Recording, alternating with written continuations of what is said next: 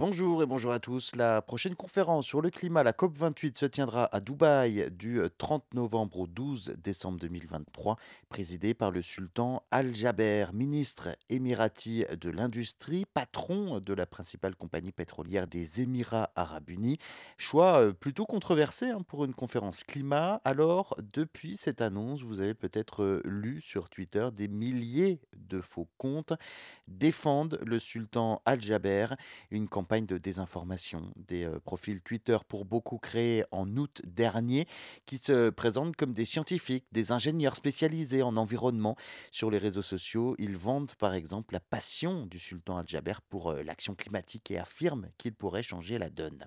Pourtant, ces comptes ne correspondent à personne. Effectivement, leurs photos de profil sont générées par des intelligences artificielles. Depuis les alertes des chercheurs, plusieurs comptes suspects ont été suspendus. Le sultan Al-Jaber est accusé d'avoir fait euh, grossièrement changer sa page Wikipédia pour la rendre beaucoup plus écologique. D'ici donc la COP28 qui se tiendra, on vous le rappelle, à Dubaï du 30 novembre au 12 décembre 2023.